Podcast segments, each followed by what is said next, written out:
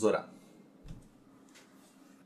Senhor, mais uma vez nós nos achegamos diante de Ti, Senhor, com nosso coração prostrado, sabendo, Senhor, que somos pecadores e falhos, imperfeitos, que não somos dignos daquilo que o Senhor fez por nós e por isso nós somos gratos eternamente, Senhor. Nós te damos glória e honra pelo sacrifício de Jesus na cruz, pelo preço que foi pago por nós. E agora nós te pedimos que o Senhor nos ajude, nos abençoe nesse momento que estaremos juntos, para mais uma vez meditar na tua palavra, para mais uma vez, Senhor, sermos trabalhados pelo Senhor. Faça, Senhor, em nós hoje aquilo que é o teu querer, que as tuas mãos se estendam sobre nós, nos conceda sabedoria e graça, que os nossos olhos se abram, nosso entendimento se abra para compreender a tua vontade para cada um de nós. Nos abençoa, Senhor. Nós oramos em nome de Jesus. Amém. Então tá bom, gente. Vamos lá.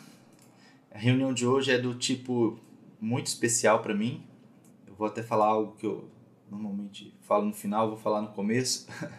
Essa é a reunião, é, é, um, é um dos temas que a gente trata, daqueles que, se vocês ouvirem as, as turmas anteriores, vocês vão me ver chorando, pagando mico. Não sei hoje, vamos ver como vai ser.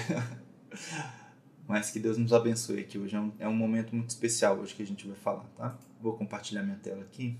Tá o, o questionário aqui na tela para vocês. Eu vou mostrar só a última pergunta, tá bom? Que é essa daqui, ó. Após fazer todo o processo, a reunião, o teste, ouvir o áudio sobre o dom mais forte, o período de busca a Deus, se você fez tudo isso, você já conseguiu clareza sobre o seu chamado e propósito? A resposta mais comum foi essa aqui, né? Fiz todo o processo, já tenho clareza, mas não sei por onde começar. E é por causa desse grande percentual de pessoas com essa resposta que a gente faz essa reunião hoje. Não é incomum, então hoje o que a gente quer de alguma forma ajudá-los é que vocês consigam perceber como que funciona esse processo, porque é um processo. Então eu vou compartilhar o PowerPoint agora. E antes da gente começar a falar sobre a Bíblia, eu quero que vocês ouçam esse louvor aqui, que é muito legal. Está em inglês, mas tem a legenda em português, tá? Veja se vocês vão gostar, eu gosto muito.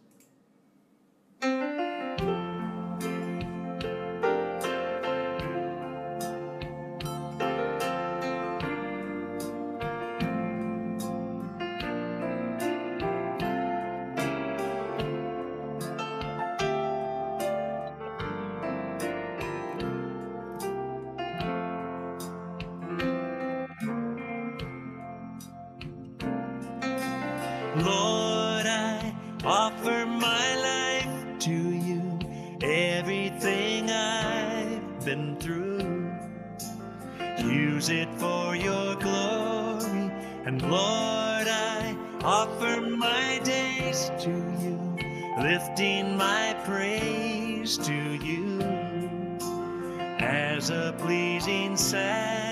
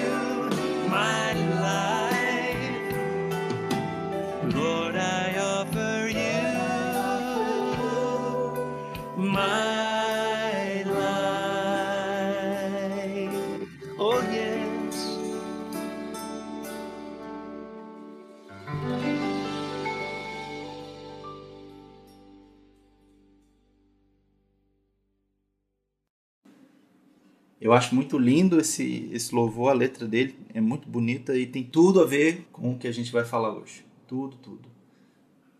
A letra diz né, que nós oferecemos a nossa vida inteira a Deus e tudo pelo que nós passamos, os nossos sonhos, os nossos planos, as nossas esperanças, todo o nosso passado, o nosso presente, o nosso futuro, ele está nas mãos de Deus. E que nós possamos entender isso hoje, que aquilo que você já passou tem um propósito. E aquilo que você ainda vai passar tem um propósito. Então eu gostaria de ler agora esse texto que está aqui na tela. Vamos ler o- o texto que está aqui na tela, é Filipenses 2, 12 e 13, só esses dois versos aqui. Diz muita coisa esses dois versos. Diz assim: Assim, meus amados, como vocês sempre me obedeceram, não apenas em minha presença, porém muito mais agora na minha ausência, ponham em ação a salvação de vocês, com temor e tremor. Pois é Deus quem efetua em vocês tanto o querer quanto o realizar de acordo com a boa vontade dele. Isso aqui já fala muito, muito, muito, gente. A gente tem que entender o seguinte, que aquilo que Deus fez por nós deve produzir em nós um reflexo. Não deve ser algo que Deus fez e agora a gente fica numa situação passiva de conforto e tranquilidade. Deus me salvou, me tirou do pecado, glória a Deus, aleluia. Isso é muito bom. Mas o que a gente precisa fazer com isso é colocar isso em ação. O que Paulo diz aqui é: ponham em ação a salvação de vocês. Então não adianta a gente dizer que ama a Deus, que vai seguir os caminhos de Deus, se a gente não faz nada. Porque a gente falou isso na primeira reunião, eu falei isso em algumas outras ocasiões e eu estou repetindo agora, que amor você demonstra com atitudes, com ações. Então, se fomos salvos, é para algo, não é para nós mesmos. E eu estou tentando fazer vocês entenderem isso, de que nós não somos o centro. O nosso relacionamento com Deus não é sobre nós, é sobre Ele. E desde o início a gente vem falando isso. Tudo é sobre Deus, tudo é sobre Jesus. Então a gente precisa entender isso de uma vez por todas. Então colocar a salvação é algo que a gente deve fazer, colocar em ação a nossa salvação. Mas não é de qualquer jeito, é com temor e tremor. Aí Paulo usa duas palavras aqui que têm conotações parecidas, mas são diferentes. O temor a Deus é um respeito muito grande. É o reconhecimento de quem Deus é e de quem nós somos. Quando a gente tem essa compreensão correta, a gente sabe que a gente não está fazendo algo para qualquer pessoa. E o tremor aqui, até ele traz a conotação do medo, porque a reverência que a gente tem que ter a Deus, ela beira essa questão do medo, né? mas não o medo no sentido do, do pavor, daquela coisa, mas o medo de desagradar. porque é, a gente às vezes coloca Deus numa posição muito inferior a que ele merece. E eu faço sempre uma analogia que é a seguinte: se você hoje, vou pegar aqui um exemplo, se você hoje tivesse que fazer um trabalho, sei lá, para a rainha da Inglaterra, você faria esse trabalho de qualquer forma? Ou você tentaria fazer o melhor possível? Eu não sei vocês, mas eu tentaria fazer da melhor forma possível. Não precisa nem ser a rainha da Inglaterra, pode ser qualquer autoridade aqui. Se você fosse prestar um serviço para uma grande autoridade, você provavelmente você se esforçaria. Agora para Deus, às vezes a gente se contenta em oferecer qualquer coisa, de qualquer jeito, e não é isso que Deus quer. Não é isso. Aí alguém vai dizer assim: "Ah, mas Deus aceita porque é de coração". Hum, talvez precise ler um pouco mais a Bíblia. Porque Deus quando instituiu as ofertas, por exemplo, na época dos levitas, do tabernáculo, depois do templo, tinha um padrão. E não era qualquer coisa não. E normalmente era o melhor. Então a gente tem que ter isso assim no nosso coração de que colocar a salvação em ação, ok, muito importante, temos que fazer, mas não é de qualquer jeito. E aí depois ele termina dizendo: Pois é Deus quem efetua em nós tanto o querer quanto o realizar de acordo com a boa vontade dele. Então o que Deus nos predestinou para realizarmos é de acordo com a boa vontade dele. E é Deus que opera isso em nós. Então estamos aqui hoje para que Deus possa fazer isso em nossas vidas, que a gente queira efetuar aquilo que ele quer que a gente efetue. Por isso que a gente vai falar muito sobre o chamado agora. E aí eu vou contar muita história aqui hoje, vai ser uma reunião daquelas mais longas um pouco, eu avisei, né? Então, por favor, tenham paciência comigo hoje. Eu tenho muita coisa para falar. Eu tive até que tirar alguns slides aqui para a gente poder não ultrapassar tanto tempo. Mas vamos lá. Eu vou dar um pouquinho de uma, alguma ajuda adicional para quem ainda está com dificuldade de entender a questão do chamado, do propósito. Que a gente, em relação ao nosso propósito, a gente pode também ter duas sinalizações, dois tipos de sinalização. Uma sinalização que é interna e uma que é externa. Quais são essas sinalizações internas a respeito do nosso propósito? Aquelas coisas que estão dentro de nós. Por exemplo, os desejos e sonhos que são persistentes, aquelas coisas que não saem da gente. Você tem um sonho de fazer determinada coisa e por mais que a sua vida caminhe numa direção, às vezes até oposta àquilo que você realmente quer fazer, você não consegue deixar de querer aquela coisa. A sua vida te leva para uma direção, mas você ainda sonha em fazer determinada coisa. Isso pode ter a ver com o teu propósito. Algo que te move mais do que outras coisas. Vou dar um exemplo aqui. Por exemplo, pode ser que alguém aqui tenha por profissão assim como eu, por exemplo, bancário. Eu sou bancário por profissão. Mas não é isso que me move. Talvez o que me mova, e aí eu estou dando um exemplo, tá? Talvez o que me mova seja cuidar de crianças, por exemplo. Ou, sei lá, vou viajar aqui, tá? Vou dar outro exemplo bem, bem diferente aqui. Talvez a sua profissão seja no mercado financeiro, mas o que você realmente gosta é de cuidar das plantas. sei lá, um botânico. Estou dando um exemplo aqui bem exagerado para vocês entenderem pode ser que isso tenha a ver com o teu propósito. Se você faz algo que te move muito e quando você faz isso você se sente muito bem, que é o próximo ponto aqui, né? Você realiza essa atividade com prazer, mesmo sem haver uma recompensa. Você faz isso de muito bom grado, com muita felicidade, com muita alegria. Então pode ser que essa atividade tenha a ver com o teu chamado, teu propósito. E tem o shape lá, que é a forma, que são aquelas cinco letrinhas que a gente, que a gente já falou, né? Os dons, os nossos interesses, as nossas habilidades, a nossa personalidade e as nossas experiências. São sinalizações internas. Existem sinalizações que são externas também.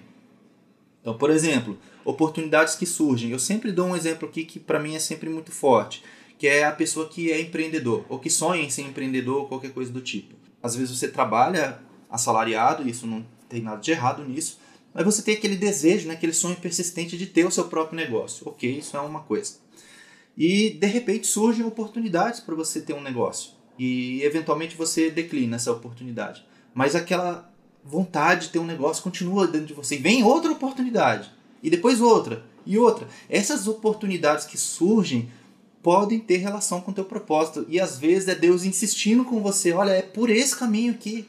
Tô pondo na sua frente uma, uma oportunidade para que você siga nesse caminho. Eu não estou dizendo que você tem que largar o seu emprego agora e buscar um negócio próprio. Não é isso que eu estou dizendo, tá? Não me interpretem mal. Eu estou dizendo que isso aqui é um exemplo. Pode ser que, se acontece essa situação com você de, com alguma frequência, existirem oportunidades para você fazer aquilo que você realmente quer fazer, pode ser que Deus esteja ali insistindo para que você vá nessa direção. Aí você precisa sempre fazer uma análise mais ampla, né? De riscos e benefícios, e essa questão das sinalizações internas, você precisa fazer essa análise para tomar uma decisão como essa, né? Uma decisão importante. O testemunho de outras pessoas pode ser uma sinalização do seu chamado, do seu propósito. Aí eu vou falar sobre mim. Eu tenho um chamado que para mim é muito claro a respeito de ensino, de pregação e ensino, mas é algo que também as pessoas falam sobre mim. Vou falar sobre isso com mais detalhes daqui a pouco. Assim, eu nunca preguei na igreja, mas todas as oportunidades de ensino que eu tive, de eu ser o, o facilitador do ensino ou o professor, qualquer coisa assim, eu sempre recebi feedbacks muito bons das pessoas. Olha, que boa sua aula foi. Nossa, foi muito bom, aprendi bastante. Olha, foi muito legal a forma como você apresentou. Alguém que me disse algum tempo atrás, nessa turma de mentoria, alguém disse assim: você dá exemplos muito bons. então, são sinalizações externas, são pessoas falando a respeito de algo que tem a ver com seu propósito e talvez seja algo que tenha a ver com o seu propósito. E também tem uma sinalização externa que é profecia. Às vezes alguém vem e te traz uma palavra em nome de Deus. Olha, Deus me disse que você tem determinado caminho para seguir. Pode ser que seja sim um sinal externo. A gente só tem que tomar muito cuidado com profecia porque existe muita falsa profecia. Nos tempos de redes sociais, assim, a gente vê com muita, muita frequência é profecia falsa com base em informação de rede social. Existia até um experimento, vou fazer um comentário aqui bem, bem fora do nosso contexto, mas para vocês entenderem. Foi feito, na verdade, um experimento em vários lugares de pessoas fingindo que eram médiums. Sabe aquelas pessoas que adivinham as coisas, que veem o passado e as vidas das pessoas e tudo mais? E aí as pessoas que participaram do experimento ficavam impressionadas. Como que ele sabe isso? Nossa, gente até chorando assim, emocionada.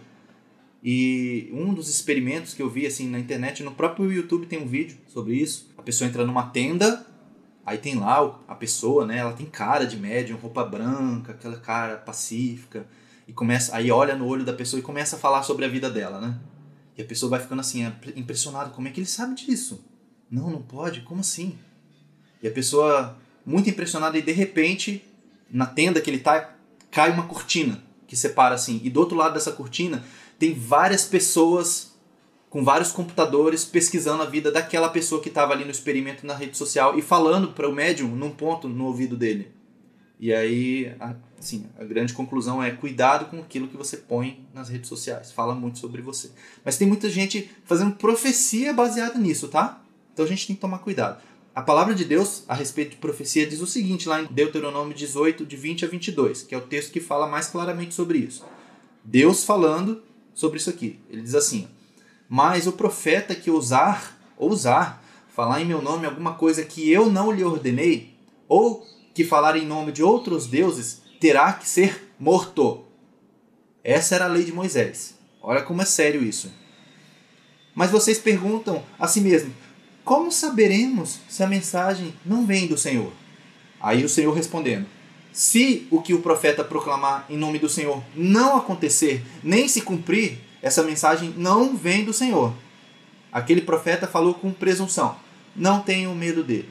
Então a gente tem que tomar muito cuidado com falsa profecia.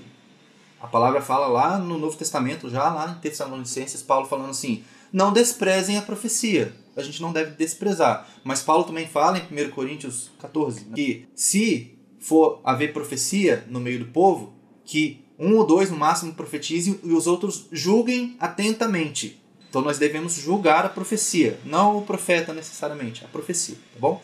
Mas profecia é sim uma possibilidade de sinalização externa. Então essas duas grandes vertentes aqui, né, as sinalizações internas e as externas, podem te ajudar a entender melhor qual é o teu propósito. E aí eu vou falar agora sobre um personagem que é muito conhecido e que tem tudo a ver com essa história que a gente está contando. Eu poderia citar outros, tá? Mas eu vou usar José como o nosso exemplo. Eu poderia falar da mesma forma que eu falo sobre José, eu poderia falar sobre Davi, por exemplo, que também tem uma caminhada muito bonita em relação ao chamado. Mas eu, eu gosto de usar José porque José ele tem muito a ver com, inclusive a minha própria história, eu gosto de, de fazer essa analogia.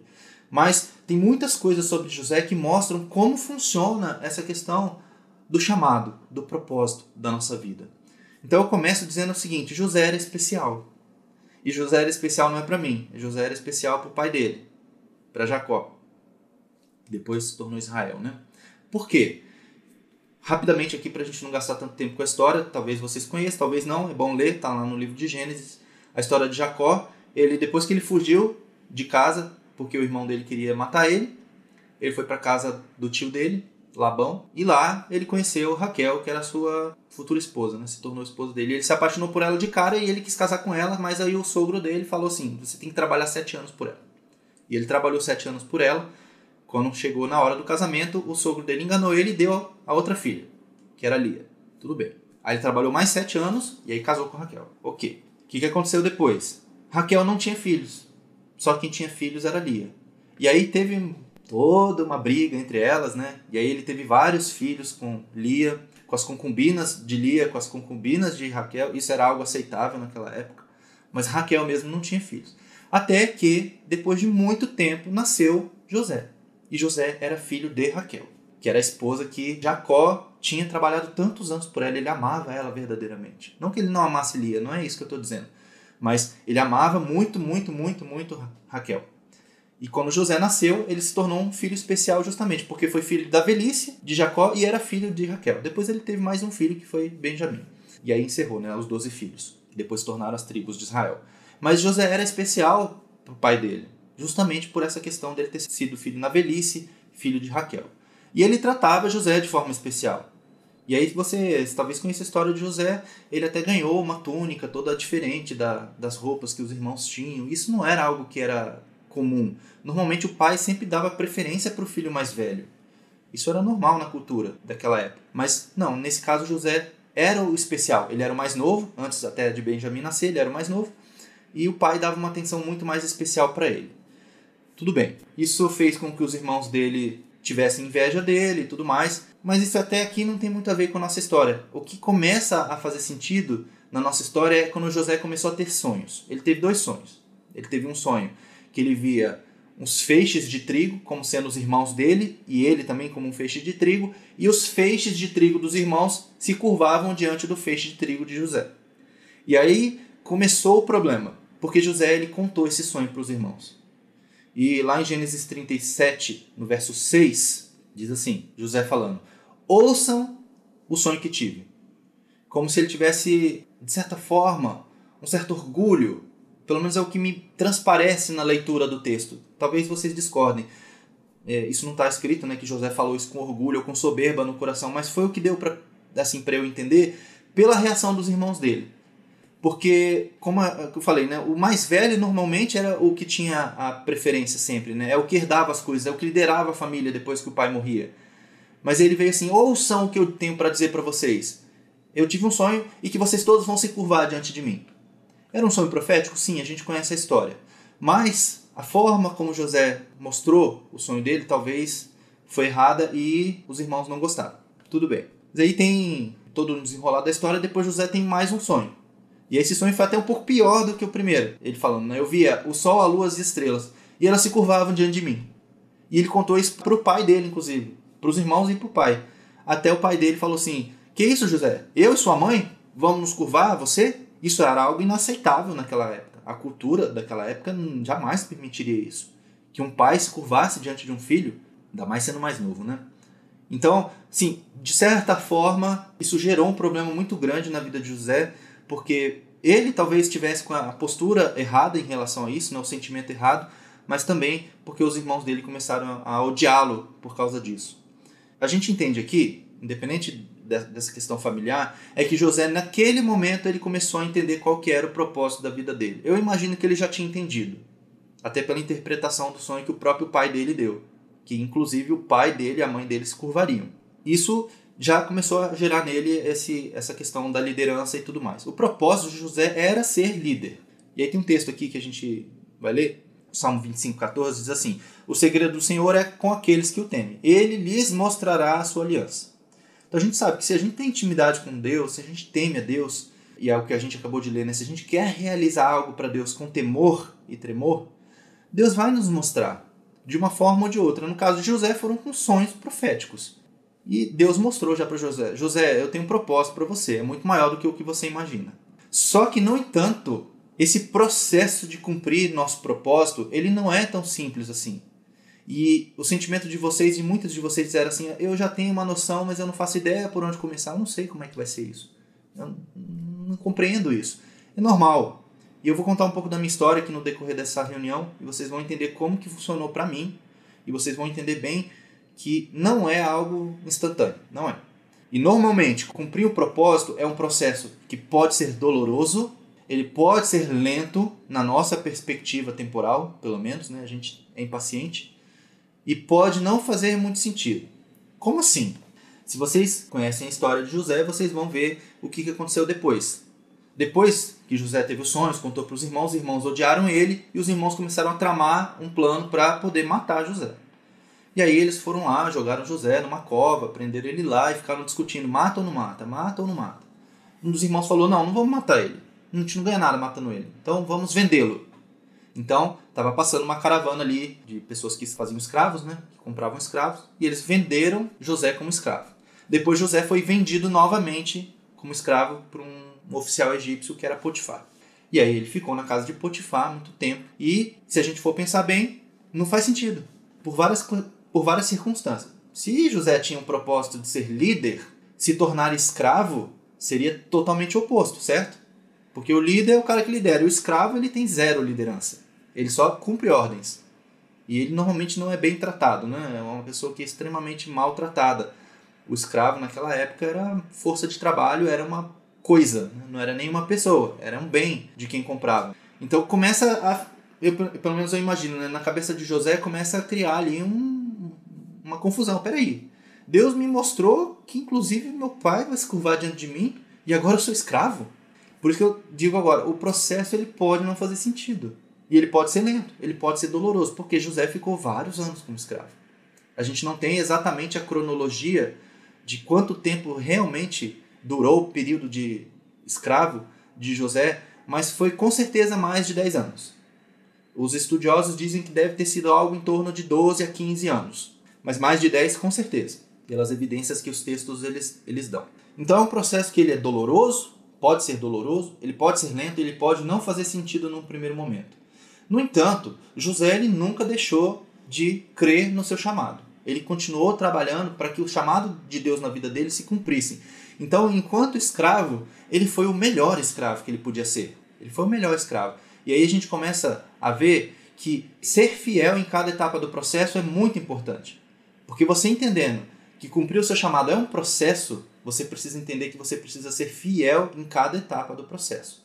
E é o que a gente vê na vida de José. Enquanto escravo, ele foi o melhor escravo que ele pôde. E a gente vê nesse período de escravo como ele tinha um caráter inabalável. José, tudo que ele fazia, ele fazia bem. Tanto que o texto que está aqui em Gênesis 39, no verso 2 a verso 4, eu vou ler essa parte que está aqui no, no verso 2 a 4 primeiro, que diz assim, ó.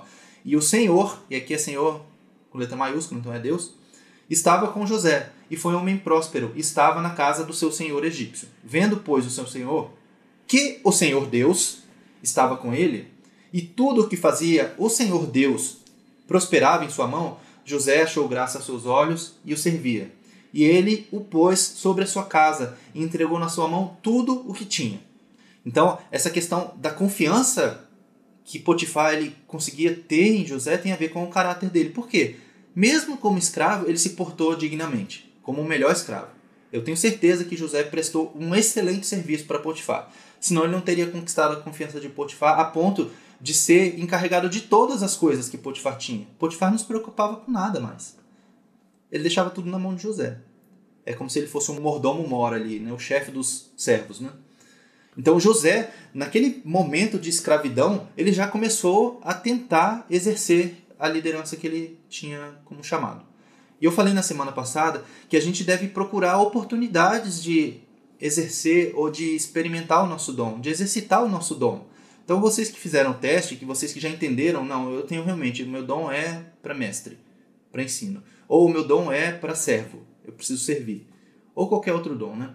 Comece a procurar oportunidades de servir naquilo que Deus te equipou. Porque nesse exercício dos dons é que você vai crescer neles, que você vai se aperfeiçoar neles. E José como nosso exemplo aqui, ele sempre teve um caráter ali ilibado, como a gente diria, né? Uma pessoa de quem não tinha o que falar, tanto que o seu Senhor confiou tudo a ele. E aí em Gênesis 39, 9, a gente vê isso de fato. Porque o que, que aconteceu? José provavelmente era bonito. Ele devia ter uma boa aparência. E a mulher de Potifar começou a se interessar por ele, começou a investir ali para que. É, enfim, né? vocês entenderam aqui, né? e chega num momento onde ela dá o bote final, digamos assim, e José diz o seguinte: ó, Ninguém é maior que eu nessa casa. Ele falando para a esposa de Potifar. E nenhuma coisa me vedou, o Potifar no caso, né? Senão a ti, falando para a esposa, por conta da sua mulher. Como faria, pois, eu tamanha maldade e pecaria contra Deus? Veja só que interessante, porque José ele estava preocupado com Potifar, com certeza. Mas mais do que com Potifar, ele estava preocupado era com Deus. Então a gente consegue perceber nitidamente que em todo o período que José foi escravo, ele nunca esqueceu o seu Deus. Mesmo no momento de dificuldade. Então, o nosso processo de cumprir o nosso chamado, às vezes ele é difícil, é duro, é doloroso. Mas em nenhum momento a gente pode esquecer que é para Deus que nós estamos fazendo o que fazemos, não é para os homens. E aqui a gente vê isso muito claramente na vida de José. Ele poderia falar assim, né? Como faria eu tamanha maldade e pecaria contra o meu senhor Potifar? Porque ele é bom para mim. Porque pensa só, José, depois que conquistou a posição que ele tinha dentro da casa de Potifar, por mais que ele fosse escravo, eu tenho certeza de que ele já não era tratado como escravo. Ele já tinha uma posição mais confortável ali. Eu imagino que ele podia comer uma comida melhor do que os demais, ele já tinha roupas melhores que os demais. Ele tinha uma condição diferenciada ali. Então, de certa forma, ele já estava entrando num momento ali de zona de conforto, eu diria. Não dá para afirmar isso, mas é o que eu consigo imaginar pelo contexto. Se ele virou chefe dos escravos, ele já tinha algum status ali dentro. Ele continuava sendo escravo, tinha que obedecer o seu senhor, tinha que respeitá-lo, mas ele já tinha uma situação melhor do que os demais. Então ele poderia ter dito isso: eu não vou desagradar o meu amo aqui, Potifar, porque eu não quero perder a posição que eu tenho. Ele poderia ter tido essa atitude, mas não foi isso que ele disse. Ele falou: como pecaria eu contra Deus? Então, no nosso cumprimento de chamado, a gente não pode esquecer que é para Deus que fazemos o que fazemos. O que, que aconteceu depois? A mulher de Potifar mentiu, disse que José atacou ela. Potifar então mandou ele para a prisão, para o cárcere real. E lá aconteceu o quê? Ele continuou sendo o melhor que ele podia ser. E na prisão ele se portou de tal forma que o carcereiro mor, o chefe do cárcere, colocou José sobre tudo também ele conquistou a confiança do carcereiro, assim como ele conquistou a confiança de Potifar. Então, cumprir o nosso chamado, independente do que possa parecer, a gente tem sempre que procurar fazer o melhor. E pensem só, gente, ele estava num, num estágio inicialmente. É um homem livre com um chamado para liderança. Aí ele caiu. Agora é um escravo com um chamado para liderança, o que já não faz nenhum sentido se a gente for pensar bem. E agora ele piorou um pouco mais a situação. Por isso que eu falo, cumprir o nosso chamado, em alguns casos, o processo pode não fazer sentido. Porque agora José, que já era escravo, que já era muito ruim, agora ele se tornou um escravo num cárcere, numa prisão. O que, que poderia ter de pior para alguém que tem um chamado para liderança? Não tem nada pior. E assim, não pense que os cárceres daquela época eram como as prisões que a gente tem hoje. Tudo bem que aqui no Brasil as prisões são terríveis, mas os cárceres que existiam naquela época eram ainda piores, eram buracos onde as pessoas ficavam lá no escuro, na umidade, com todo tipo de situação deplorável que vocês possam imaginar. E era ali que ele estava. E eu imagino a cabeça de José pensando: não faz sentido isso. Deus, o que está acontecendo? Não faz sentido. Não faz sentido. E muitas vezes o cumprimento do nosso chamado, a gente passa por processos que não fazem sentido humanamente falando. E aí o que, que aconteceu lá no cárcere? Também foram presos o padeiro-chefe e o copeiro-chefe. É a história dos sonhos lá que a maioria de vocês deve conhecer. E aí eles estavam lá, eles estavam perturbados. José percebeu que eles estavam atribulados ali, preocupados, e ele falou: O que está acontecendo? Aí eles falaram assim, né? Isso está lá em Gênesis 40, verso 8. Tivemos sonhos, mas não há quem os interprete. E aí disse-lhes José: Não são de Deus as interpretações? Contem-me os sonhos. Veja só, que interessante. José, enquanto escravo na casa de Potifar, nunca esqueceu de Deus. Aí ele foi preso, injustamente. Injustamente. Ele tanto era escravo injustamente quanto ele era um preso injustamente. Tudo bem. Mas ainda assim ele não se esqueceu de Deus. Nunca se esqueceu de Deus. E naquele momento que ele pôde, de alguma forma, ser um instrumento nas mãos de Deus, ele foi. E no nosso chamado, no processo de cumprimento do nosso chamado, mesmo que as situações estejam difíceis, a gente precisa procurar a oportunidade de servir, de usar aquilo que Deus nos deu. E aqui está escrito, né? Deus nos equipa para o cumprimento do nosso chamado. Só que a gente precisa fazer uso daquilo que a gente recebe. Porque senão, para quê? Deus ia te dar algo. E Deus deu para José uma habilidade de interpretação de sonhos. E aí o copeiro e o padeiro contam um sonho, José interpreta o sonho corretamente. O copeiro, ele foi restituído à sua posição, o padeiro foi morto. Acredita-se que era uma conspiração que estava sendo ali investigada contra o faraó e era muito comum, né? Você envenenar a comida ou a bebida do monarca ali, do rei ou do imperador, enfim. Era um tipo de rebelião comum. E provavelmente era isso que estava acontecendo. Não existe esse relato bíblico, mas o contexto nos dá a entender que era algo nesse sentido. E não era um qualquer pessoa, tá? Não era um padeiro qualquer, nem um copeiro qualquer. Era o padeiro pessoal do rei, é a pessoa que fazia a comida do rei e era a pessoa que servia a bebida do rei. Não era qualquer pessoa. A gente precisa entender com quem que José estava lidando ali. Não eram pessoas comuns, eram autoridades também. Mas enfim, o copeiro foi restituído, o padeiro foi morto. E José, quando ele interpretou o sonho do copeiro, ele disse algo que é interessante, ó. Que aqui a gente precisa entender que a gente precisa se mover, a gente precisa agir apesar das circunstâncias. As circunstâncias não eram favoráveis, de forma nenhuma. E José não queria estar na prisão. É algo que deixa claro aqui o texto de Gênesis 40, 14 e 15, que ele fala assim: Quando tudo estiver indo com bem com você, lembre-se de mim e seja bondoso comigo. Fale de mim ao faraó e tire-me desta prisão, pois fui trazido à força da terra dos hebreus. E também aqui nada fiz para ser jogado neste calabouço. José sabia que estava ali injustamente. Ele não queria estar ali. Até porque eu imagino ele pensando: como que eu vou cumprir meu propósito? Como é que eu vou ser a pessoa que Deus quer que eu seja aqui nessa prisão? Não tem como. Não tem como. E José queria sair da prisão, com certeza. Só que o que aconteceu? O copeiro voltou para a posição dele e ele se lembrou de José? Não. Ele se esqueceu. Simplesmente esqueceu. E é normal isso, né? A gente, às vezes serve as pessoas, a gente serve bem as pessoas e o que, que a gente recebe em troca das pessoas? Nada. Muitas vezes, nada. E a gente não deve servir esperando receber recompensa. Jesus deu o melhor exemplo de todos, né, gente? Ele não serviu esperando ser recompensado. E nós precisamos aprender com o exemplo de Jesus. Se vocês virem os apóstolos, vocês vão ver que a vida deles sempre foi dura. Eles nunca viveram confortavelmente. Os apóstolos bíblicos viveram é, perseguidos, presos, apedrejados, não confortáveis, andando de carrão, morando em casonas e tudo mais, né? Como a gente vê algumas coisas aí. Mas o fato é que, apesar das circunstâncias, a gente precisa se mover. No entanto, no entanto, mesmo que o copeiro tenha esquecido de José por algum tempo, foi importante ele ter, tado, ter, ter tido esse contato com José. Por quê? Passou dois anos, o faraó teve um sonho. E aí o copeiro se lembrou: olha, tem um cara lá na prisão que tem essa habilidade, né, esse dom divino de interpretação de sonhos. E aí o faraó mandou chamar José. E aí a pergunta que está aqui na tela: e se, e se José não estivesse na prisão? Porque vocês conhecem o resto da história. O faraó contou o sonho das sete vacas gordas, das sete vacas magras, sete espigas gordas, sete espigas magras. E José interpretou o sonho. Pela interpretação que José deu do sonho e pelos comentários que ele fez ali, né, pelas sugestões que ele deu para o faraó, faraó o colocou como o primeiro ministro do Egito, a nação mais poderosa do mundo daquela época.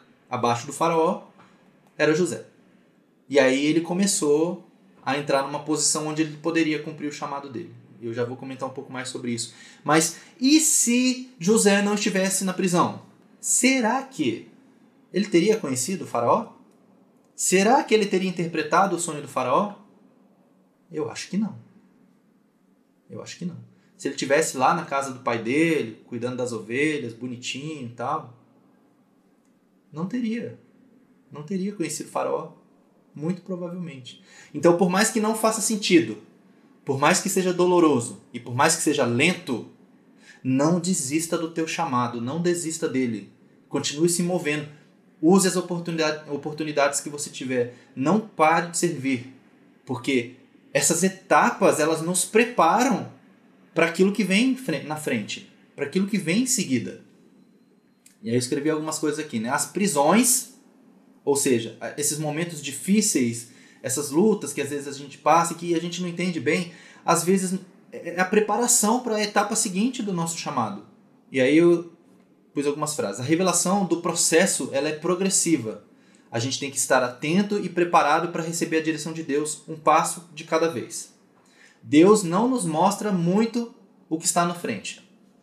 Porque se Deus mostrasse para nós todo o processo, a gente poderia, ou eu acredito que provavelmente a gente atrapalharia. Se a gente soubesse toda a história e a gente tentasse fazer essa história acontecer, a gente provavelmente ia fazer alguma coisa errada e ia dar tudo errado no final. Então, Deus nos mostra progressivamente aquilo que nós devemos fazer.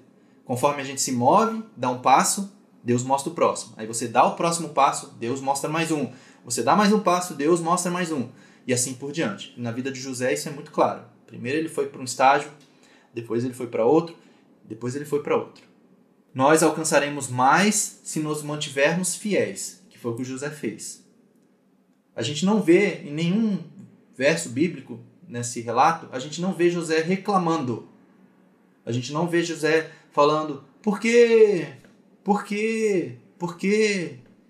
ele com certeza tinha as suas dúvidas, os seus questionamentos. Não tenho nenhuma dúvida disso. Eu acredito que ele sim tinha algumas crises internas, mas isso não ficou expresso na Bíblia, porque isso não é importante. Se aconteceu, não é o que era mais relevante. O que é mais relevante é que José se manteve fiel a Deus. E aí Deus foi preparando ele para a próxima etapa. E aí, se vocês quiserem outros personagens, que eu falei que eu poderia citar a história de vários aqui, né? Você pode ver a história de José, como a gente viu, a de Daniel, a de Jó, Josué, Esther, Davi, e tem outros heróis da fé aí que se mantiveram fiéis apesar das circunstâncias. Mais uma vez, eu vou repetir: o processo muitas vezes é doloroso, é lento, na nossa perspectiva pelo menos, e ele pode não fazer nenhum sentido. Até que ele comece a fazer sentido, né? E agora eu vou contar a minha história aqui para vocês Senta que lá vem história, né? Eu vou tentar resumir para não gastar tanto tempo aqui com a minha história. Mas eu vou contar a minha história não para me vangloriar, muito, muito pelo contrário, porque eu sei que eu sou ninguém, tá? Eu tenho bastante consciência disso. Mas, de repente, a minha história, a forma como Deus me conduziu no caminho até chegar aqui, pode inspirar você, pode ajudar você, então é por isso que eu quero contar. Tá? Então eu vou resumir muito a história, né? Como é que começou essa história do meu chamado, do cumprimento dele? Se eu tivesse que fazer um flashback aqui, eu começaria uns 20 anos atrás, mais ou menos. Eu tenho 38 anos hoje, só para vocês saberem. Tá? Então, lá pelos meus 18 anos, mais ou menos, é que eu comecei a tentar entender alguma coisa a respeito do que Deus queria para mim. Mas um pouco antes disso, se eu pegar minha infância e adolescência, tem algumas coisas que hoje eu consigo fazer a conexão com o meu chamado e que antes eu com certeza não conseguiria. Por isso que eu falo, Deus vai mostrando aos poucos. Mas, por exemplo, algumas coisas, né? O meu chamado é para ensino, já falei para vocês aqui, né? E acho que dá para perceber isso no, no, dia a dia aqui da mentoria. Mas eu sempre tive facilidade para aprender. Sabe aquele aluno nota 10 que não precisa estudar? Era eu. Gente, eu vou falar isso com muita humildade mesmo, tá? Com muita tranquilidade. Eu nunca precisei estudar. Eu fiz faculdade, eu fiz pós-graduação, eu fiz tudo sem estudar.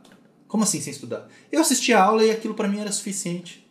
E eu sempre tirei notas muito boas. Ah, 9, 10 e, e por aí vai. A média era essa. E não estou falando isso para me vangloriar, tá? Assim, só para vocês entenderem como que Deus nos equipa para aquilo que Ele quer que a gente faça.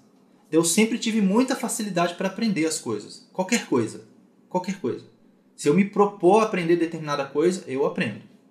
Porque Deus me deu essa capacidade de aprender. Eu tenho uma memória muito boa, enfim, uma série de habilidades que, me, que Deus me equipou, porque isso tem a ver com o cumprimento do meu chamado.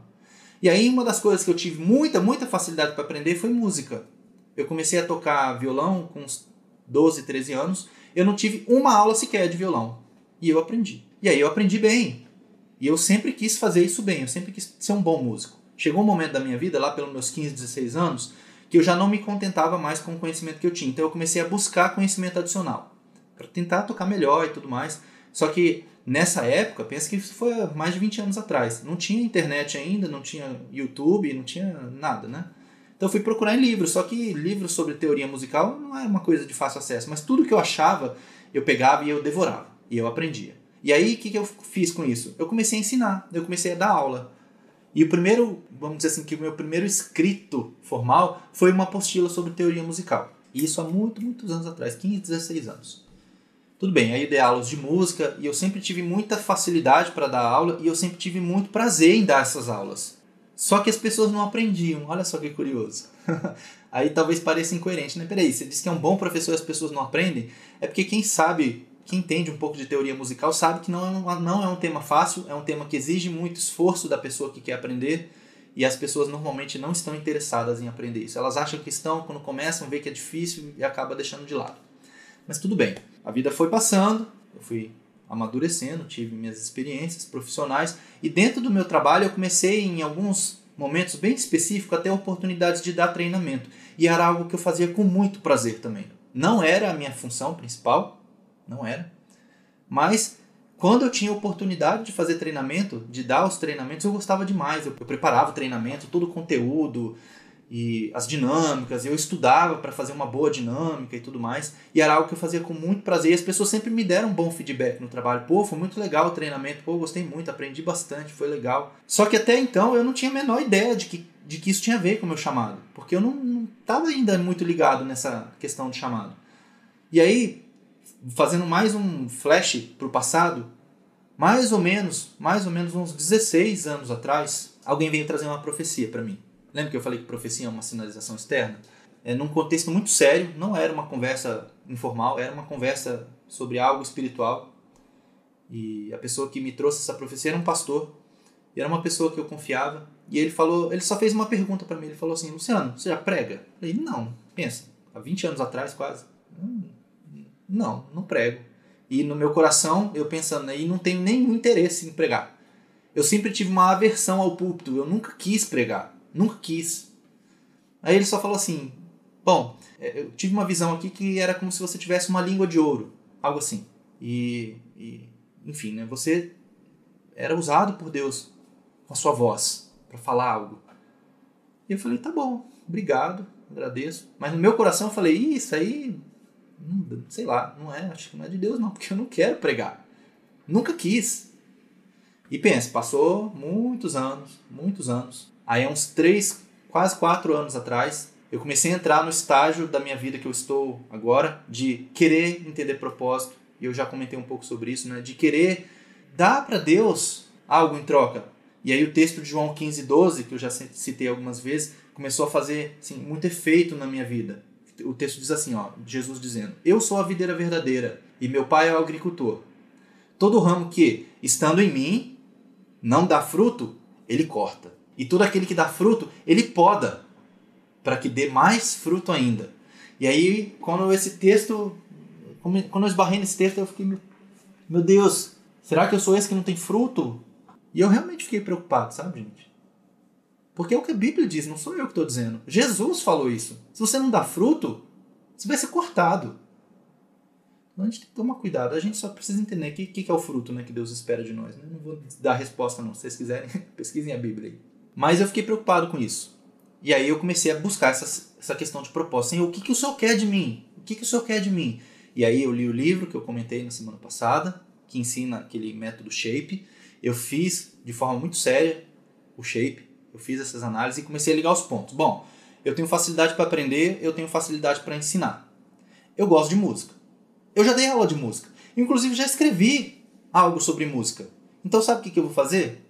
Eu acho que é isso que Deus quer de mim, no meu achômetro, tá? Eu vou escrever um livro sobre teoria musical, sempre voltado para a questão espiritual, né?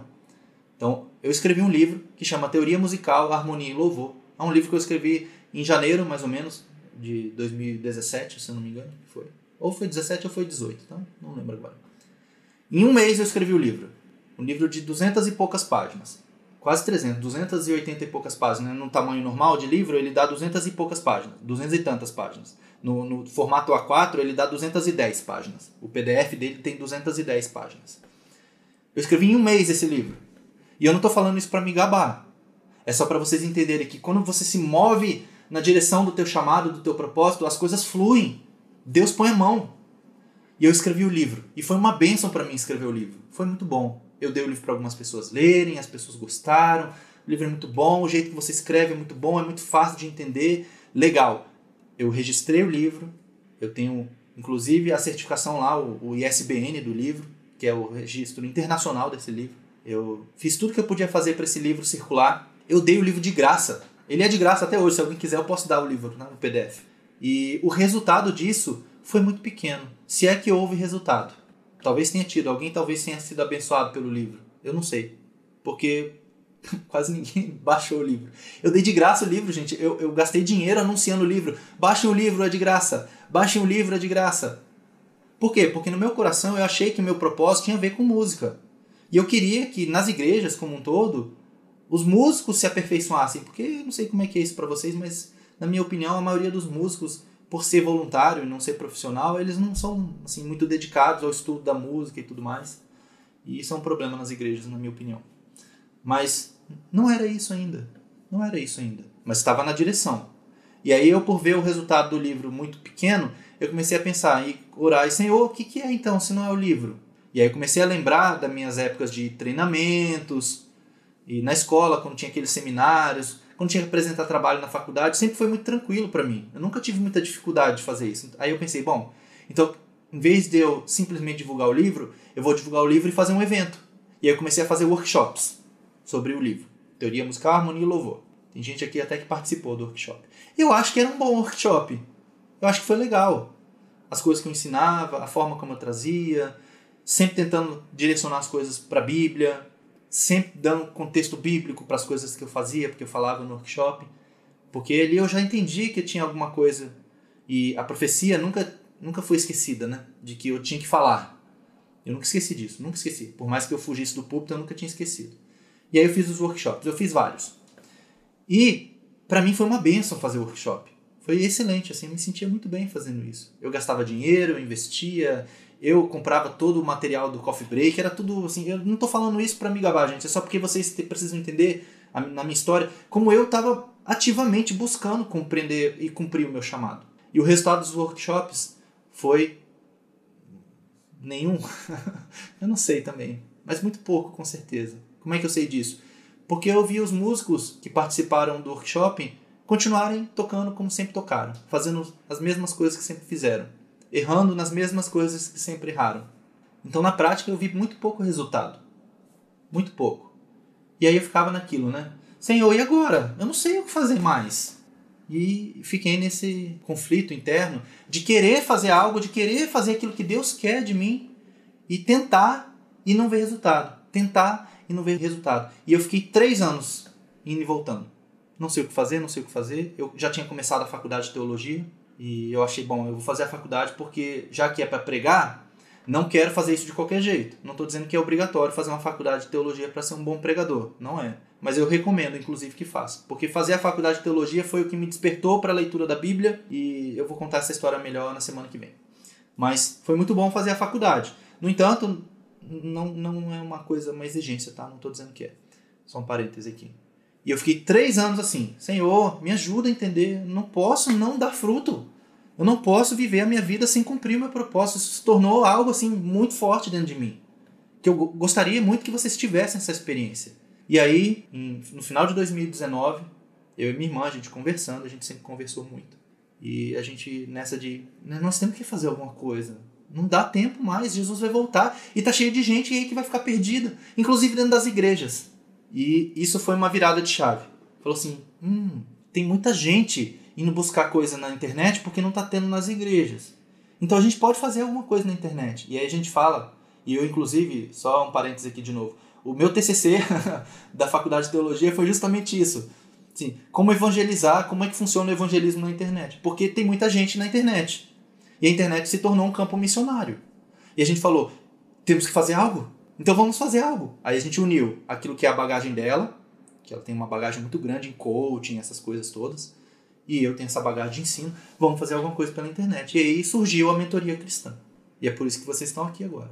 Porque de toda essa nossa busca de vários anos, de fazendo as amarrações dos pontos que estavam soltos na nossa vida, a gente foi unindo, unindo, unindo, e a gente viu, a gente pode fazer algo. E a gente começou com quatro mentorados e dois mentores, seis pessoas no total. E hoje a gente aqui, pela graça e misericórdia de Deus, pela bondade dele, a gente tem uma turma aqui de quase 60 pessoas. Muitos desistiram, infelizmente, mas a gente ainda tem aqui um grupo grande aqui, deixa eu até ver quantos estão aqui agora. 64 pessoas aqui, contando os mentores, mas estão aqui, né? Para glória de Deus, para glória de Deus e unicamente para glória dele. Então, só eu quis contar essa minha história para vocês entenderem que não é do dia para noite, gente. Não é do dia para noite. Só que você precisa se movimentar. Se você ficar parado, não vai acontecer nada. Ah, eu sei, eu tenho dom para misericórdia. Então eu tenho que fazer o quê? Procure oportunidades de exercer misericórdia. Deve ter alguém aí perto de você que precisa de um abraço, sei lá. Alguém que está sozinho, alguém que está triste, alguém que está passando por dificuldade e precisa de alguém para ir lá confortar essa pessoa. Vá, vá, não espere. Ah, mas esse é o meu chamado, eu não sei, mas se movimente, não fique parado. Dentro daquilo que Deus te equipou, porque Deus não te dá uma missão sem te, sem te equipar para ela primeiro. Seria injusto da parte de Deus, né? Então, eu contei toda essa coisa que parece autopromoção, mas não é. É para mostrar para vocês que Deus já me equipou para eu cumprir a missão que eu tenho. Óbvio que eu preciso aperfeiçoar, eu estou sempre estudando, estou sempre vendo coisas para me aperfeiçoar. Tanto que se vocês ouvirem todas as reuniões de mentorias, elas são sempre diferentes. Por quê? Porque o meu entendimento ele vai melhorando com o tempo também. Eu vou estudando mais, eu vou pesquisando, enfim. Talvez daqui a, sei lá, dois anos, os temas da mentoria sejam outros, eu não sei. Mas aí Deus está conduzindo. O fato é que a gente precisa se mover. A gente precisa se mover. E aí, terminando a história de José aqui, no fim o processo fará sentido. Hoje, para mim, toda essa história, né? Esses 20 anos aí, hoje faz sentido para mim. Isso é a última coisa que tem na minha vida? Não, com certeza não. Eu quero acreditar que Deus tem algo muito maior ainda para mim. E que, que Deus me ajude a, a chegar nesse nível. Mas é algo que para mim agora já faz sentido. Assim como José, quando saiu da prisão e virou governante do Egito, eu tenho certeza que aí ele se lembrou do sonho que ele teve e começou a fazer sentido para ele. Isso era o fim, isso não era o fim, eu já vou falar sobre isso. Mas Deus precisava trabalhar em José várias coisas: a humildade, a questão do serviço, a liderança e o perdão. José precisava aprender a perdoar também. José se permitiu ser trabalhado e se moveu em direção ao seu propósito, apesar das circunstâncias. E aí, qual era o propósito da vida de José? Por isso que eu, eu quero falar sobre isso aqui, eu não quero pregar, mas eu quero que vocês entendam uma coisa, que é está em vermelho ali. A recompensa de José não era o Egito. A recompensa de José não era estar na posição que ele estava. Eu tenho certeza, José tinha todas as regalias de um grande imperador. Ele só estava abaixo do faraó. Ele tinha melhor comida, ele tinha servos, ele tinha roupa, ele tinha tudo que ele quisesse, com certeza. Essa foi a recompensa de José? Não, não foi a recompensa. Isso foi só mais uma etapa do chamado dele, porque ele inclusive precisaria saber lidar com isso para não se afastar de Deus. Eu inclusive eu vou além. Eu digo para vocês, na minha opinião, aí vocês interpretem como vocês quiserem, que isso inclusive podia ser até uma provação do adversário na vida de José, para ele se desviar do propósito da vida dele. Qual que era o propósito da vida de José? Era ser o governante do Egito? Não. Não era. Por que não era? É muito fácil de entender quando você entende a história toda, né? O propósito da vida de José era ser o resgatador da sua família. Por isso que José é um tipo de Jesus. José redimiu a sua família. Porque pense, naquela época onde José se tornou o grande líder, teve sete anos de fartura, mas depois começou os sete anos de escassez. E a família de José era quem? Seu pai, né? Jacó, e os seus irmãos, os onze, as suas irmãs, que ele tinha irmãs também, e todos os filhos deles, enfim. Era uma família grande, né? Umas 90 pessoas mais ou menos. Mas que todos viviam debaixo de uma promessa de Deus, porque eles eram da linhagem de Abraão, e Deus tinha feito uma aliança com Abraão, dizendo assim: a aliança que eu vou fazer com você é a seguinte: da sua semente vai existir uma grande nação. Uma grande nação. E Deus cumpre as suas alianças. Deus cumpre 100% daquilo que ele se compromete conosco. E Deus precisava cumprir a promessa que ele fez para Abraão. Agora, se a linhagem de Jacó morresse toda de fome, teria se cumprido o propósito de Deus na vida de Abraão, a aliança que ele fez? Não, Deus teria falhado. Então Deus precisava prover um escape para a família de José. E quem que era a peça escolhida por Deus? José. E José foi para o Egito como escravo, como prisioneiro, para aprender a liderar para aprender a ser humilde, para aprender a perdoar, para que quando chegasse a hora, ele pudesse perdoar os seus irmãos e trazê-los para debaixo do seu cuidado, que foi o que Jesus fez conosco. Eu não quero pregar aqui, tá? Mais uma vez, mas é para vocês entenderem que esse era o propósito da vida de José. O propósito da vida de José era salvar a sua família. Era esse o propósito dele. E para mim é muito claro que José, ele entendeu isso no final da história de José, no capítulo 50 de Gênesis. Depois, se vocês quiserem ler, eu vou ler aqui para vocês, tá? Mas o sonho que Deus deu para José não era um sonho de José, era um sonho de Deus na vida dele. Porque Deus mandou fome, porque Deus precisava fazer um juízo sobre a terra. É, assim, vou fazer um parêntese aqui, tá? É uma conversa bem filosófica essa. Por que Deus permite o mal? Pensa só, Deus é justo, certo? Deus é um Deus justo. E se Deus é justo, ele precisa castigar o mal. Agora a gente muitas vezes tem uma postura bem errada, porque quando Deus castiga o mal, a gente acha ruim. E quando Deus não castiga o mal, a gente acha ruim também. Senhor, o senhor não está vendo aí a corrupção, as coisas todas aí, o senhor não vai fazer nada? Aí quando Deus faz, Senhor, o senhor não é um Deus de amor e de misericórdia? A gente precisa decidir quem é Deus. Por isso que a gente falou lá na nossa conversa sobre o Evangelho, que Deus não é uma coisa só. Deus não é só amor. E Deus também não é só justiça. Deus é os dois. Tá bom? Fim do parêntese aqui. Mas José entendeu que o sonho não era dele, era de Deus. E ele fez o que ele pôde para cumprir o que Deus tinha na vida dele. E a recompensa dele não era o Egito. Não era a terra pagã, não eram os bens pagãos, não eram a cultura e o conhecimento pagão, não era a família que ele teve com uma esposa que era pagã, que era filha de um dos sacerdotes, de um dos deuses egípcios. Tudo isso eu entendo que foi, de certa forma, até uma aprovação para ele, para ele, para ver se ele se desviaria ou não, né? Enfim. Mas é claro para mim que José entendeu isso no capítulo 50 de Gênesis, quando ele morre. Olha só o que ele diz. Antes de morrer, isso é Gênesis 50, 24 a 26.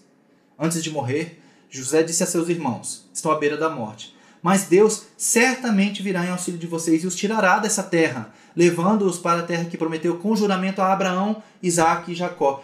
José nunca se esqueceu quem ele era. Ele não era um egípcio. Ele sabia disso e ele nunca perdeu as suas raízes. Nunca. E José fez que os filhos de Israel lhes prestassem um juramento. Juramento era um negócio sério para o judeu, gente. Muito sério. Dizendo-lhes: Quando Deus intervier em favor de vocês, levem os meus ossos daqui José não queria ser enterrado no Egito. A raiz dele não era o Egito. Ele sabia que não era. Ele sabia que ele teria uma terra. E era lá que ele queria ser enterrado. José morreu com a idade de 110 anos e depois de embalsamado foi colocado num sarcófago no Egito. E aí o que, que aconteceu? Passou 430 anos, o povo foi escravizado tudo mais, Moisés chegou, chegou libertou o povo, o povo saiu. Sabe o que, que o povo levou junto com eles? Além dos espólios do Egito, né? o ouro, as pedras preciosas, os materiais que foram usados depois para construir o tabernáculo. Vocês lembram o que, que, que, que eles levaram juntos com eles? Vamos ver se alguém aqui está bom de memória aí, de história bíblica. Que, que o povo levou junto com as coisas que eles tiraram dos egípcios quando eles estavam saindo? Os ossos de José, isso mesmo. isso. Eles pegaram esse sarcófago porque José ele foi enterrado como um faraó tá? como uma grande autoridade. Eles pegaram aquele sarcófago e eles levaram junto, porque eles cumpriram o juramento. Pensa, a gente passou 400 anos e esse juramento foi sendo passado de geração em geração. Olha, quando a gente sair daqui, a gente tem que levar José. Quando a gente sair daqui, a gente tem que levar José. Eles não se esqueceram, não se esqueceram. E eles levaram José. E eles carregaram o sarcófago de José durante 40 anos no deserto, e só quando eles atravessaram o Rio Jordão é que eles enterraram José. Muito bonito isso, né? Falei um montão de coisa. Eu ainda tenho um montão de coisa para falar, então tenham paciência comigo hoje, por favor. Mas eu quero mostrar um vídeo para vocês que eu gravei na turma passada de mentoria, que para mim eu acho que fez muito sentido, talvez faça sentido para vocês. Assistam aí. Então, pessoal, estou gravando esse vídeo só para falar sobre algo que aconteceu hoje. Eu estava voltando de uma caminhada que eu estava fazendo e Deus me mandou sentar nesse banquinho aqui. Bem na hora que eu ia entrar. A entrada do meu prédio é bem essa daqui. Eu estava chegando, e eu senti muito forte que eu deveria sentar aqui um pouco. E eu sentei. E eu comecei a conversar com Deus e falar algumas coisas com Ele sobre a mentoria e tudo mais. E aí Deus me fez olhar para essa planta aqui, me chamou a atenção. As flores e tudo mais. Veja que coisa bonita. Interessante que nessas flores aqui, dentro de cada uma delas, talvez não dê para ver aqui na câmera, tem um, um pouco de água ou de um néctar, alguma coisa assim, que serve de alimento para alguns insetos ou talvez para os pássaros. E aí o que Deus me fez enxergar, na verdade, é que para essa planta chegar onde ela chegou, ela teve que percorrer um caminho. E olha o caminho que essa planta percorreu. Não sei se vocês conseguem perceber, uma boa parte que está aqui para trás está morto já, está seco. Mas a planta continuou crescendo, continuou crescendo e continuará crescendo. E na época certa vai ter esses frutos aqui. E isso para nós é uma lição, porque nós precisamos entender que para nós chegarmos ao ponto de darmos os frutos que fomos feitos para dar, a gente tem uma jornada, a gente tem um caminho para percorrer. E muitas vezes ele não é bonito, mas o final, o resultado é esse daqui.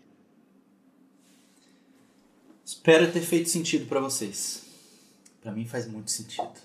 O caminho às vezes é uma bagunça e a gente não entende, até que a gente veja o final. Vamos lá, mais coisas aqui, tá? Vou correr agora. O empoderamento de Deus tem a ver com o cumprimento do seu plano, não do nosso plano. Eu frisei isso na semana passada e eu vou continuar falando. Você entender o seu chamado, seus dons, não é para você se sentir bem. Você pode se sentir bem. Eu falei que fazer a mentoria para mim é uma realização incrível. Mas não é para eu me sentir bem que eu tô aqui. É para eu cumprir um propósito de Deus, o plano de Deus na minha vida e na vida de todos que passam pela mentoria. A gente pode contribuir mais ou menos com esse plano. Eu poderia não estar aqui agora. Eu vou confessar algo para vocês. Eu já tive vontade de desistir. É, já tive. E aí eu vou mostrar um post-it para vocês. Talvez apareça invertido aí, tá? Eu não consigo ver a minha câmera, mas aqui está escrito assim, ó. Noé pregou a mesma mensagem por 100 anos. E eu não tiro esse post-it daqui porque ele é para mim. Porque às vezes eu fico cansado, sabe, gente? Eu já falei tantas vezes isso. Chamado, propósito, jejum, oração. Já falamos muitas vezes sobre isso. E às vezes dá vontade de, ah, deixa só o conteúdo do YouTube mesmo e quem quiser que vá lá ver. E eu vou cuidar da minha vida. Mas o post-it tá ali e me ajuda a lembrar, assim, foram 100 anos que Noé ficou falando, vai chover, vai chover, vai chover, vai chover, vai chover. Até que choveu. então não vou desistir, não vou desistir, não vou desistir. Só que eu poderia contribuir mais ou menos. Se eu contribuir mais com o plano de Deus, Deus vai fazer mais na minha vida, vai me empoderar mais. É isso que eu quero. Eu falei na semana passada eu repito, não existe vida secular. Não tem esse negócio da sua vida profissional uma coisa e sua vida na igreja é hoje. Nós não somos servos só na igreja, nós somos servos em tempo integral. É só você ver a história de José. O que, que tem de espiritual em José ficar trabalhando na casa de um, um oficial egípcio como escravo? Tem nada de espiritual, num primeiro momento, né? Não é um culto, não é uma cerimônia, não tem um ritual. Mas tudo pelo que José passou, tinha a ver com algo que era espiritual, que estava lá na frente, que era o propósito de Deus na vida dele. E na sua também. A sua vida tem a ver com seu propósito. Não ignore isso. O seu propósito não necessariamente está dentro da igreja, tá? Pode ser que sim, talvez Deus tenha um ministério para você dentro da igreja, mas pode ser que não seja dentro da igreja o teu propósito. Talvez seja tocar na vida de alguém que vai eventualmente influenciar milhões de pessoas, eu não sei. Sabe? Mas a gente precisa crer que não existe esse negócio de vida secular. Seria um desperdício, né? A gente passa a maior parte do nosso dia trabalhando. Se Deus não usasse isso, seria muito, muito desperdício da nossa vida. E Deus não desperdiça nada.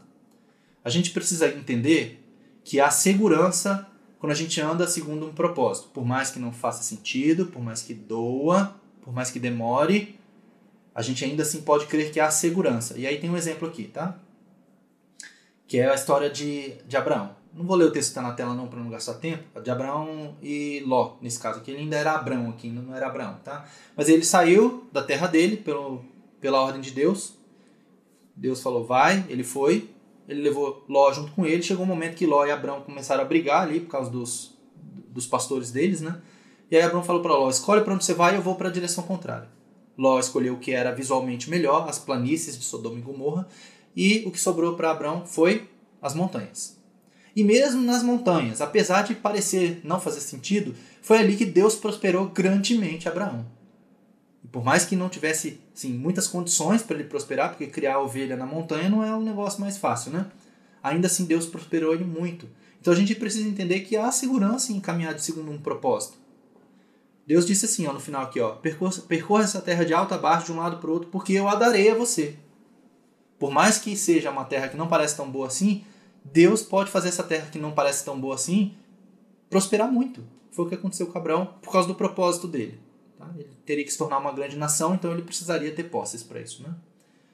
cada um de nós tem um limite de atuação também. O nosso chamado, ele tem uma esfera, um limite, vai de determinado ponto até determinado ponto. E a gente tem que respeitar essa esfera. Em 2 Coríntios 10, de 12 a 16, diz assim, ó, vou ler esse texto aqui, ó. Paulo falando ali para o pessoal ali, porque não ousamos classificar-nos ou comparar-nos com alguns que se louvam a si mesmos, mas eles, medindo-se consigo mesmos, comparando-se consigo mesmos, revelam insensatez.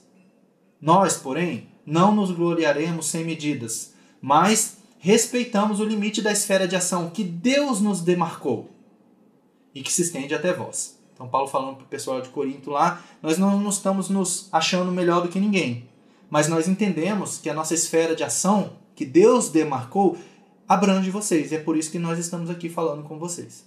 Então, temos uma esfera de ação. A gente precisa tentar entender o quão grande é essa esfera. Tá? E a gente vai atuar dentro dela. Mas, independente de qual é a sua esfera, a sua esfera pessoal, as pessoas que estão ao seu redor, com certeza você tem que influenciar.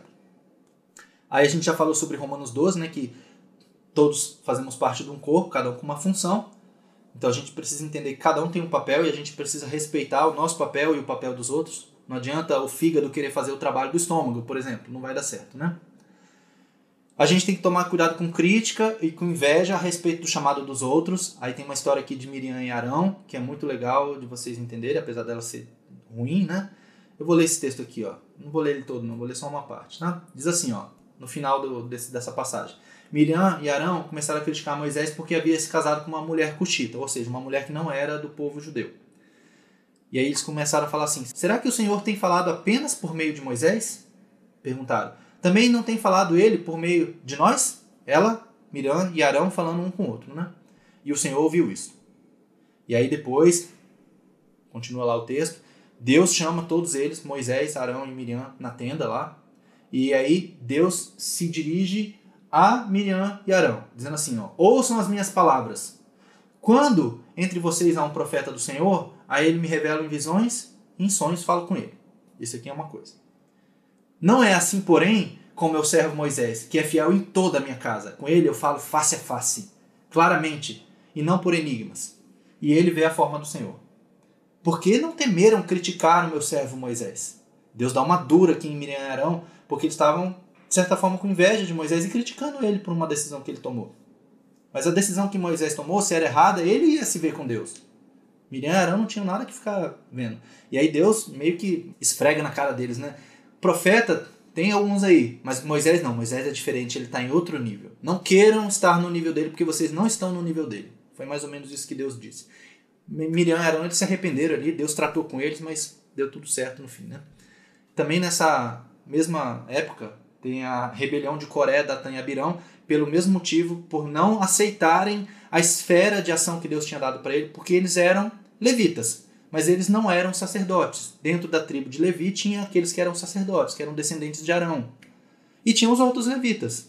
Coré, e Abirão eram levitas, eles trabalhavam ali no tabernáculo tudo, mas eles queriam fazer o trabalho dos sacerdotes. Eles falaram assim: "Nós também podemos fazer isso. Não é tão difícil assim". Mas não foi isso que Deus delimitou para os levitas. Para os levitas, Deus delimitou um trabalho, para os sacerdotes, outro. E não é necessariamente um melhor do que o outro, é porque nós humanos temos essa é, tendência a julgar os outros. Né? Acabando aqui. Cuidado com as desculpas. A gente tem que tomar muito cuidado na hora de dar desculpas para Deus. Aqui são dois textos que falam sobre isso. Não vou ler tudo por causa do tempo, depois vocês podem ler. Mas Êxodo 4, de 10 a 14, mostra Moisés dando desculpa para Deus. Moisés chegou diante da sarça, Deus falou: Você vai e você vai libertar o povo. E aí Moisés falou assim: Ah, eu não, Senhor. Envia outro. Que é o finalzinho aqui, né? É, Moisés falou: Ah, eu tenho uma boca dura, não consigo. Deus fala assim: Não fui eu que criei a boca? Eu vou pôr as palavras na sua boca. Aí Moisés fica: Não, Senhor, manda outro. E aí diz aqui que então se acendeu a ira do Senhor contra Moisés. Você não vai querer a ira do Senhor contra você. Então, não fuja do seu chamado. Cuidado com as desculpas. Também tem aqui, também da mesma forma, o texto de Jeremias que fala Jeremias assim: "Ah, eu sou só um menino, Senhor. Não posso ser profeta". E Deus diga: "Não digas que eu sou um menino, porque a todos a quem eu te enviar você vai. E tudo que eu te mandar você vai falar". Deus capacita. Não se preocupe. Deus depois diz assim: Eis que põe as minhas palavras na tua boca. A gente não tem que se preocupar. Se você está se movendo na direção do teu chamado, não se preocupe. Vá fazer o seu chamado. Deus vai te equipar, vai te abençoar, vai te dar graça para fazer. Cuidado também com essa questão que fraqueza é diferente de empecilho. Todos nós temos fraquezas. Eu tenho minhas fraquezas aqui também, eu já assumi algumas aqui para vocês, né? Mas isso não pode me impedir de cumprir o meu propósito, sabe? E aí tem o texto de Isaías 6, que é quando Isaías viu o Senhor no templo. Ele falou assim: Ai de mim, que sou um homem de lábios impuros e habito no, me no meio de um povo de impuros lábios. Esse era a fraqueza de Isaías. Mas aí o que Deus fez? Deus mandou um anjo pegar uma brasa do altar e tocar os lábios de Isaías. Falou: Agora o teu pecado está perdoado. A quem enviarei? A quem há, quem há de ir por nós? Isaías entendeu: Agora não tenho mais por que ficar preocupado. Me envia, Senhor, estou aqui. E ele foi cumprir o chamado dele. Então, a fraqueza que nós temos, Deus pode nos ajudar nela. Tá? Deus nos ajuda em nossa fraqueza, a gente sabe disso, né? E aqui tem o texto de 2 Coríntios 12, de 7 a 10, que é o texto que fala mais claramente sobre isso no Novo Testamento, que fala assim, Paulo falando, né, pela grandeza das minhas revelações, foi-me dado um espinho na carne, para me atormentar. E aí ele rogou a Deus que tirasse esse espinho, a gente não sabe o que é, não, não importa. Mas Deus disse: Minha graça é suficiente para você, pois o meu poder se aperfeiçoa na fraqueza. Portanto, então, Paulo dizendo, né, me gloriarei ainda mais alegremente em minhas fraquezas, para que o poder de Cristo repouse em mim. Por isso, por amor de Cristo, regozijo-me nas fraquezas, nos insultos, nas necessidades, nas perseguições, nas angústias, pois quando sou fraco é que sou forte. Fraqueza não é empecilho. Talvez você diga assim: é, Deus me chamou para ensino, mas eu não, não sei muito como fazer isso. Não ponha isso como empecilho. Vá tratar a sua fraqueza, vá estudar. Peça ajuda de Deus. E vá em frente. Aí uma outra coisa que a gente precisa entender. Não tenha medo. Aí eu trago aqui a história de Gideão. Gideão estava com medo de cumprir o chamado dele, porque os midianitas que estavam ali atacando Israel eram muito numerosos. E Gideão só tinha 300 homens, que foi o que Deus deu para ele. Deus foi fazendo aquela peneira, né? Sobrou 300 pessoas no final. E aí, ele estava com medo ainda. E aí tem esse texto aqui, né? Naquela noite, disse o Senhor a Gideão: Levante-se e desça ao acampamento, eu, pois eu vou entregá-lo nas suas mãos. Se você está com medo de atacá-los, desça ao acampamento com seu servo Pura, ou Purá, e ouça o que estiverem dizendo. Beleza, isso é o que Deus disse. Não vou ler o texto todo por causa do tempo também, tá? E aí, quando ele chega lá no acampamento, ele ouve o seguinte, ó. Os homens lá midianitas conversando. Tive um sonho. Um pão de cevada vinha rolando dentro do acampamento midianita e atingia a tenda com tanta força que ela tombou e se desmontou. O seu amigo, o outro midianita, respondeu: Não pode ser outra coisa senão a espada de Gideão, filho de Joás, o israelita. Deus entregou os midianitas e todo o acampamento nas mãos dele. E aí Gideão ouviu isso, voltou para o acampamento e falou: Vamos lá, gente, agora vai. Deus já nos deu a vitória. Não tenha medo, não tenha medo. Se Deus te comissionou para realizar algo, vá em frente. Deus vai prover todas as coisas que você precisar. Porque Deus age é apesar de nós, gente, não é por causa de nós. Não é porque eu sou bom. Porque eu tenho certeza, muita certeza, nem, nenhuma dúvida, que existem pessoas muito melhores do que eu para fazer esse trabalho que eu faço. Olha, muito tranquilamente. Tem pregadores muito melhor, professores muito melhor, gente com muito mais conhecimento, com mais carisma, enfim, uma série de qualidades que eu não tenho que poderia estar aqui, mas Deus escolheu a mim. Porque Deus age é apesar da gente. Aí eu tenho alguns exemplos aqui. Pessoas improváveis. Rabi era uma prostituta, mas ela foi usada por Deus ali para esconder os espias, né? Na época de, da conquista de Jericó. E Rabi depois entra na linhagem de Jesus. Veja como que é improvável isso, uma prostituta entrar na linhagem do Messias. Davi era um menino pastor de ovelhas, mas se tornou um guerreiro depois ele se tornou o líder dos rejeitados, depois ele se tornou o rei de Judá e depois ele se tornou o maior general e rei de Israel. Quem diria? Davi, aquele menino franzino, ruivo. Os apóstolos, a maioria deles eram simples, ninguém tinha ali muitos conhecimentos, muitas posses, tirando Mateus que talvez tivesse um pouco mais de posses, Paulo talvez tinha um pouco mais de posses, mas era apesar disso, não era por causa disso que eles foram levantados. E todos foram perseguidos, mortos, enfim, uma série de coisas. E eles conseguiram cumprir a missão deles de espalhar o evangelho por todo o mundo. E nós estamos aqui hoje por causa deles. A maioria dos profetas era de origem simples. Só Isaías, talvez, é, e Daniel tinha origem nobre. Os outros todos eram de origem simples. Tá? E aí um alerta aqui para vocês, e para mim, obviamente, né? O propósito de Deus vai se cumprir com ou sem você. Aí a gente tem três histórias aqui: a história de Saul, a de Elias e a de Esther. Vou contar só a de Esther, tá? Saul foi ungido rei, ele poderia ter continuado rei se ele não tivesse desobedecido. O texto aqui de 1 Samuel 13, no finalzinho, ele diz assim, ó: Se você tivesse obedecido, Deus teria estabelecido o seu reinado para sempre sobre Israel. Mas agora o seu reinado não permanecerá. Por quê? Porque ele desobedeceu. Ele não precisava ter perdido o chamado dele. E Deus deu o chamado dele para Davi depois. Elias, mesma coisa. Elias foi chamado para ser profeta. E Elias em algum momento desistiu de ser profeta. E aí Deus falou para ele: vai lá e unge Eliseu no teu lugar, profeta em teu lugar. Elias poderia ter continuado o ministério dele, mas ele desistiu. E Deus deixou de cumprir o que ele tinha para cumprir? Não. Deus levantou outro que deu sequência no trabalho. E Esté. Esté é uma história bem legal, já contei um pouquinho sobre ela, mas tem uma parte que é muito, muito, muito forte, que eu vou repetir, eu já falei sobre ela, que Mardoqueu, quando confronta Esther, sobre ela ir diante do rei, ela fala assim, ah, mas se eu entrar na presença do rei, sem ele, sem ele me chamar, eu posso morrer, já faz 30 dias que ele não me chama. E aí Mardoqueu fala para ela assim, se você ficar calada, socorro virá de outra parte de outra parte. Deus vai prover o socorro, porque Deus não pode permitir que todo o povo seja exterminado. Mas será que não foi por isso, por essa razão, que você chegou a ser rainha? E aí ela se enche de coragem, vai lá e faz, né? O propósito de Deus vai se cumprir, com ou sem você. Não se preocupe. Mas se você for fazer, faça bem feito. Não faça de qualquer jeito. Não faça de qualquer jeito. E aí o exemplo de Davi aqui, vou ler rapidamente. Davi era pastor de ovelhas e fez isso bem feito. Como é que eu sei que ele fez isso bem feito? Porque o pai dele confiava nele, as ovelhas, e ovelhas eram bens, né? Então o pai dele confiava, e porque ele lutou contra o urso e com o leão. Ele não abriu mão das ovelhas. Ele era um bom pastor. Depois ele se tornou um bom músico, músico real. E ele era um bom atirador, porque ele foi lá e deu um tiro certeiro na cabeça de Golias. Tem gente que vai dizer que Davi acertou a pedra na cabeça de Golias porque o Espírito Santo foi lá e fez alguma coisa. Pode até ser. Mas eu tenho certeza que Davi tinha familiaridade com aquilo, porque ele foi lá e ele escolheu a dedo né, as pedras que ele usar. Então ele sabia o que, que ele estava fazendo. Ele era um bom atirador. Ele era uma pessoa que tinha sua identidade firmada. Ele sabia, eu sou pastor de ovelhas, eu não sou guerreiro. Tanto que Saul quis colocar a armadura dele em Davi, e Davi falou assim: não dá para mim isso aqui. Não é como eu sou. Por isso que eu já falei, né, quando a gente falou sobre a questão de você se aceitar, né? Quando a gente falou dos dons, Deus criou você desse jeito porque é assim que ele quer.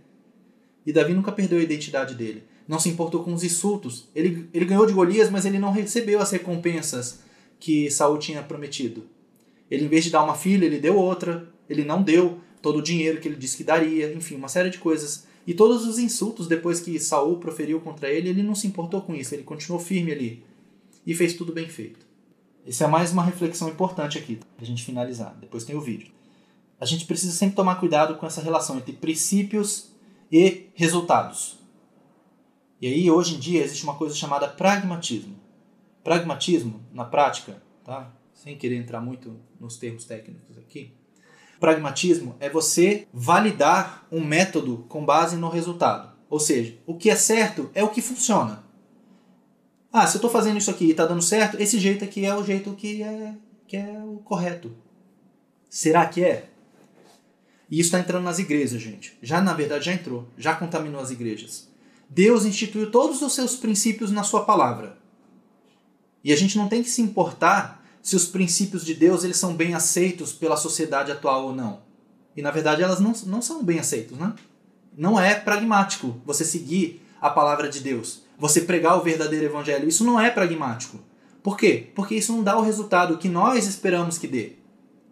Mas é o resultado que a gente espera ou é o que Deus espera que importa?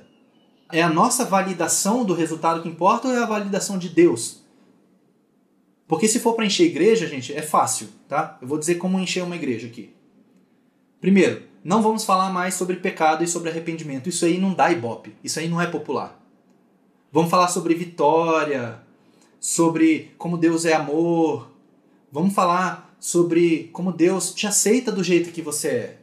E vamos falar sobre como você deve ser próspero e feliz, porque Deus é teu pai. E você é herdeiro do rei dos reis. Se você pregar isso aqui, ó, enche. Vamos fazer a semana do milagre, como se a gente tivesse algum controle sobre isso. Como se a gente pudesse dizer assim, Deus, ó, hoje, hoje é dia do milagre, tá, Deus? Então vem aqui curar uns enfermos aqui, fazer uns paralíticos andar, como se a gente tivesse essa autoridade, esse direito. Vamos fazer show, porque show atrai pessoas, né? Vamos cantar música com a letra não bíblica. As pessoas nem prestam atenção na letra das músicas mais. Elas estão mais ligadas se rima, se o ritmo é bom, se a banda é boa. Vamos fazer festa na igreja. Vamos atrair as pessoas para dentro da igreja com festa, com comida, com outras coisas. Em resumo, vamos fazer o que é popular, o que está na moda. O que está na moda hoje? O que está na moda hoje é, é isso aqui. Então é isso que nós vamos fazer, porque é isso que dá resultado. O pragmatismo é muito perigoso, gente. Cuidado. Se o pragmatismo ele sobrepõe a premissa bíblica, é problema. Cuidado. Não estou dizendo que a gente não pode fazer nenhuma dessas coisas que eu disse, tá? Contanto que elas não ofendam a Bíblia. Aí cada um tem que fazer a avaliação disso. E a última frase aqui é essa aqui, né? O que é errado continuará errado mesmo que todos estejam fazendo. Não é porque todo mundo faz é que o errado se torna certo. Não entendi a sua pergunta. Essas afirmações são falsas? Em que sentido? O que é certo é o que funciona? Aí você vai na linha de Maquiavel, né? Os fins justificam os meios. Vou dar um exemplo aqui, tá? Não sei se é esse o teu ponto, mas só um exemplo. Bom, eu tenho uma empresa e ela produz resíduo tóxico. Cara, eu vou fazer o seguinte: dá mais lucro se eu, em vez de tratar corretamente esses resíduos, eu der uma engambelada ali e, e mandar para frente. Ah, mas vai poluir a natureza. Ah, mas dá mais lucro. Então, é pragmático. É isso que eu vou fazer. Sabe, é um exemplo bem esdrúxulo aqui, né, para vocês entenderem. Mas é o cuidado com o pragmatismo é esse. Não necessariamente, o pragmatismo não necessariamente é ruim, salvo se ele ofende premissas, tá? Valores primordiais, tá bom? Essas coisas todas que eu falei que as pessoas fazem nas igrejas, você sempre tem que comparar elas com a Bíblia. Foi o que eu falei agora no final. Por exemplo, se eu parar de falar sobre pecado no culto, é bíblico isso? Ou essa é a pregação que os apóstolos faziam? Agora, outra pergunta. Eu vou inverter a pergunta agora. A pregação dos apóstolos era sobre bem-estar ou era sobre arrependimento, perdão de pecados, a remissão através do sacrifício de Jesus? Qual era a pregação deles? Porque esse é o modelo bíblico. É o que a gente deveria falar. A gente deve falar só sobre isso? Não, a gente até pode falar sobre outras coisas, mas essas outras coisas não podem se tornar a essência. E é muito do que eu vejo, infelizmente. Se eu começar a pesquisar pregações de igrejas por aí, eu vou ver muitas pregações que não são cristocêntricas, ou seja, que não falam sobre Jesus.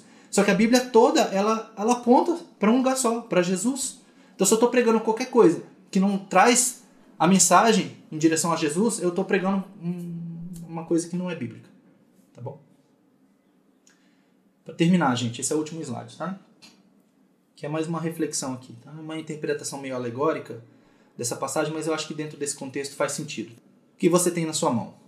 Deus, quando chamou Moisés, Moisés era pastor de ovelhas nessa época, né?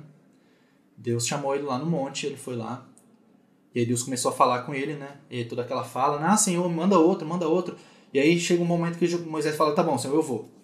E aí, mas o que, que eu vou falar para o faraó? Como que eu vou fazer? Aí Deus perguntou o seguinte para Moisés, Moisés, o que, que você tem na sua mão? Isso está em Êxodo 4, tá? Essa história, caso vocês queiram ler. E Moisés falou, é uma vara, é um cajado. Aí Deus falou assim, jogue no chão. O que, que aconteceu? Aquele cajado se tornou uma serpente. Aí Moisés ficou com medo, né? Falou, aí Deus falou assim: não tenha medo, pegue a cobra, a serpente, pelo rabo, pela cauda. Aí ele pegou e ela voltou a ser um cajado.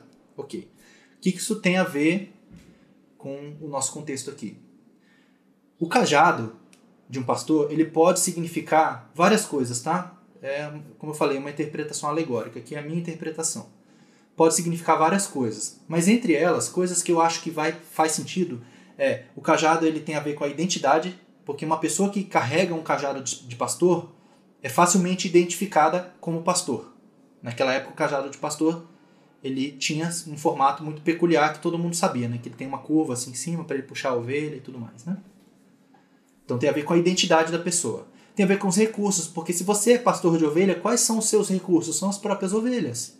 É a sua riqueza. É aquilo que você tem de mais valioso como pastor, são as ovelhas. E também tem a ver com a influência que você exerce sobre as ovelhas. O cajado do pastor tem esses três símbolos, pelo menos. E Deus, quando nos chama ele faz essa pergunta para mim e para você: o que, que você tem na sua mão? E Deus quer que a gente pegue essas coisas que a gente tem, que pode ser a sua identidade, quem você é, pode ser os seus recursos, pode ser a sua influência, eu não sei, tá? As suas habilidades, eu não sei o que, que Deus vai pedir para você, mas Deus vai pedir para você jogar no chão. O que, isso quer dizer? Perca o controle um pouco disso.